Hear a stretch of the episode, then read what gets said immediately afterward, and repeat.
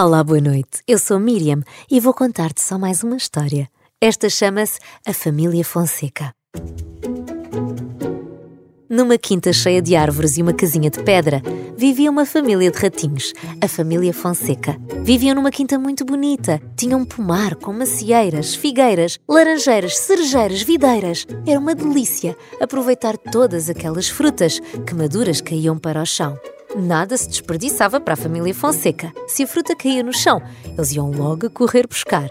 Se a Dona Rosalina ia ao galinheiro deixar as folhas de couve velha cortada miudinha e misturada em farelo, eles esperavam que a Dona Rosalina saísse e entravam muito rápido. Com licença, canja, dizia o pai ratinho a uma das galinhas. Chega para todos, chega-te só um bocadinho para o lado, que esse teu bico rápido, ai, causa-me arrepios. Os ratinhos de Ana e Pedro empoleiravam-se bastante para chegar ao comedor.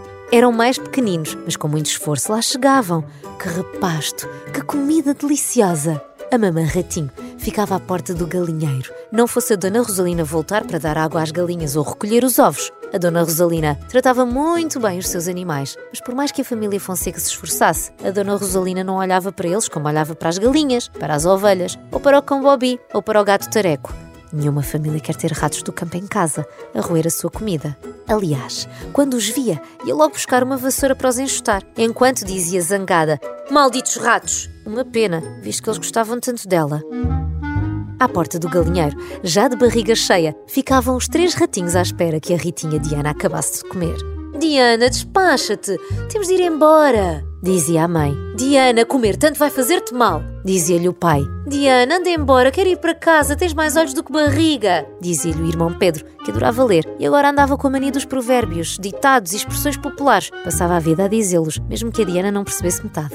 Lá a Diana parava de comer e os quatro ratinhos iam para casa. Era fácil arranjar comida. Ao pequeno almoço, a fruta do pomar. Ao almoço, a comida das galinhas. Ao jantar, entravam no celeiro, onde a porta de madeira tinha um buraquinho perfeito por onde eles entravam. Agora era só rasgar a saca que tinha a ração das galinhas ou das ovelhas e, oh que maravilha, comiam até querer. Às vezes arriscavam e entravam na cozinha se a Dona Rosalina ia à horta e deixava a porta aberta, mas era assim uma coisa super arriscada, até porque na cozinha costumava estar o tareco, um gato grande e amarelo que assim que os via corria que nem um louco para os apanhar. A ratinha Diana e o ratinho Pedro adoravam brincar juntos. Pedro, está um dia lindo, vamos brincar. No céu estavam uns pássaros grandes, brancos e cinzentos, e o ratinho Pedro olhava para eles com um ar muito sério. Aqui está um ótimo dia, mas no mar não deve estar. Gaivotas em terra, tempestade no mar. Ainda bem que a tempestade não chega aqui então. Vamos brincar à apanhada.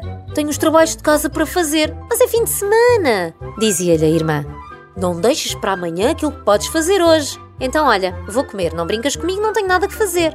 Tens sempre um ratinho no estômago, Diana. Eu sou um ratinho, Pedro. Respondi-lhe sem perceber como é que podia ter um ratinho na barriga. Eu tenho a vontade de ter chocolate na minha barriga. O Pedro riu-se muito com aquela resposta e respondeu-lhe: Parto sempre o coco a rir contigo. Coco não, chocolate, dizia-lhe a Diana. E lá ia a ratinha Diana comer e o ratinho Pedro estudar. No dia seguinte, os dois irmãos estavam a brincar à apanhada quando a Dona Rosalina foi regar a horta. O telefone tocou e ela entrou em casa para ir atender. Estou! Hortência, que saudades tuas, amiga, que tens feito? Ouviam os ratinhos. Pedro, e se entrássemos na cozinha? Há pouco vinha de lá um cheirinho. Eu acho que a Dona Rosalina estava a fazer peixinhos da horta com feijões verdes acabados de apanhar. É tão arriscado. Ela pode acabar de falar de repente. Tenho dúvidas. Não ouviste dizer que saudades tuas, Hortência? Que tens feito? Toda a gente sabe que a resposta a esta pergunta demora muito tempo a dar. És capaz de ter razão. Essa resposta dá pano para mangas. E além disso, já se sabe que as conversas são como as cerejas. Ai, Pedro, não me fales de cerejas que são uma perdição. Já me estou aqui a babar. Anda! E o tareco, Diana? Perguntou a medo Pedro. Há bocadinho estava no terraço do vizinho a apanhar sol. E olha, usando as expressões que tanto gostas. Quem não arrisca não petisca. Eu quero muito, muito petiscar aqueles peixinhos da horta acabados de fritar. Anda! Entraram na cozinha. E de facto, havia peixinhos da horta num prato em cima do balcão da cozinha e outros ao lume na frigideira. Os dois ratinhos começaram a roer os peixinhos da horta quando de repente ouviram: Ai, Hortência, então não é que me esqueci dos peixinhos da horta ao lume. Tu não desligues. Entrou com uma velocidade na cozinha e nem os viu, mas o garfo de virar os peixinhos estava no prato ao lado da Diana. A dona Rosalina tocou-lhe, sentiu quente, sentiu pelo, olhou e soltou um Ai, que horror, um rato, que nojo! Oh, Dona Rosalina, também não é preciso ofender, eu até lavo as patinhas. O Pedro agarrou-a na mão e desatou a correr.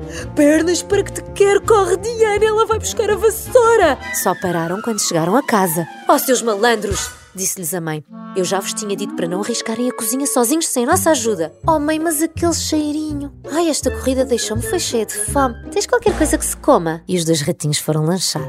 Comeram um bocadinho de pão e cascas de queijo, uma ameixa, um pêssego, uma casca de melancia e a Diana ainda conseguiu espaço para umas pipocas. Estou tão cheia, disse agarrada à barriguinha. Não há fome que não dê em fartura, disse-lhe o Pedro. Diana, já te disse que não podes comer tanto. Tu só comes, comes, comes, comes, comes sem parar. Olha que a barriga cresce e fica a ponto de estourar.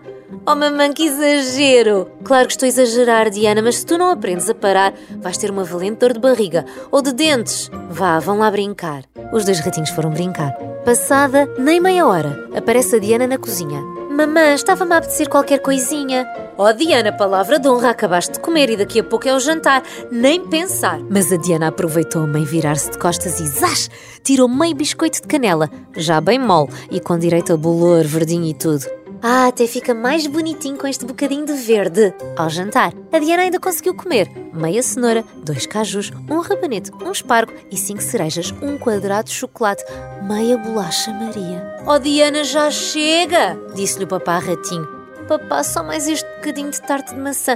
Tiveste tanto trabalho a conseguir tirá-lo às galinhas sem elas verem e há agora desperdiçar. Nem sei como é que a dona Rosalina deitou às galinhas. Só tinha quatro dias. Quando acabou de comer, foi lavar os dentinhos, vestir o pijama e dormir. A mamã ratinho foi dar-lhe um beijinho. O papá ratinho também. Ela desligou o candeeiro e foi dormir. Passadas umas horas, ouve-se na toca, a casinha, um grito muito aflitivo. Mamã! Mamã! A mãe levantou-se num segundo e foi a correr ter com a Diana. Então, Diana, que se passa? Oh, mamã, dói-me tanta barriga, acho que vou vomitar. E chorava agarrada à barriga, toda enrolada como um bichinho da conta. Eu avisei, disse-lhe a mãe. Eu também, e quem te avisa teu amigo é, acrescentou o mano Pedro, que com os gritos da irmã tinha acordado e ficado sentado na cama a ver o que se passava. Vou fazer um chazinho para ver se passa essa dor. Ai mãe, mas eu não aguento mais, dói-me tanto. A ratinha Diana contorcia-se com dores. Oh mamã, eu acho que aprendi a lição. É melhor não comer tanto, nem tantos docinhos deliciosos. Espero que sim, Diana. É muito importante sabermos parar. Este é um conselho para a vida, filha. E foi para a cozinha fazer o chá. A Diana teve uma noite complicada, ora com a mãe, ora com o pai ao seu lado. E de manhã, quando acordou, já se sentia bem melhor.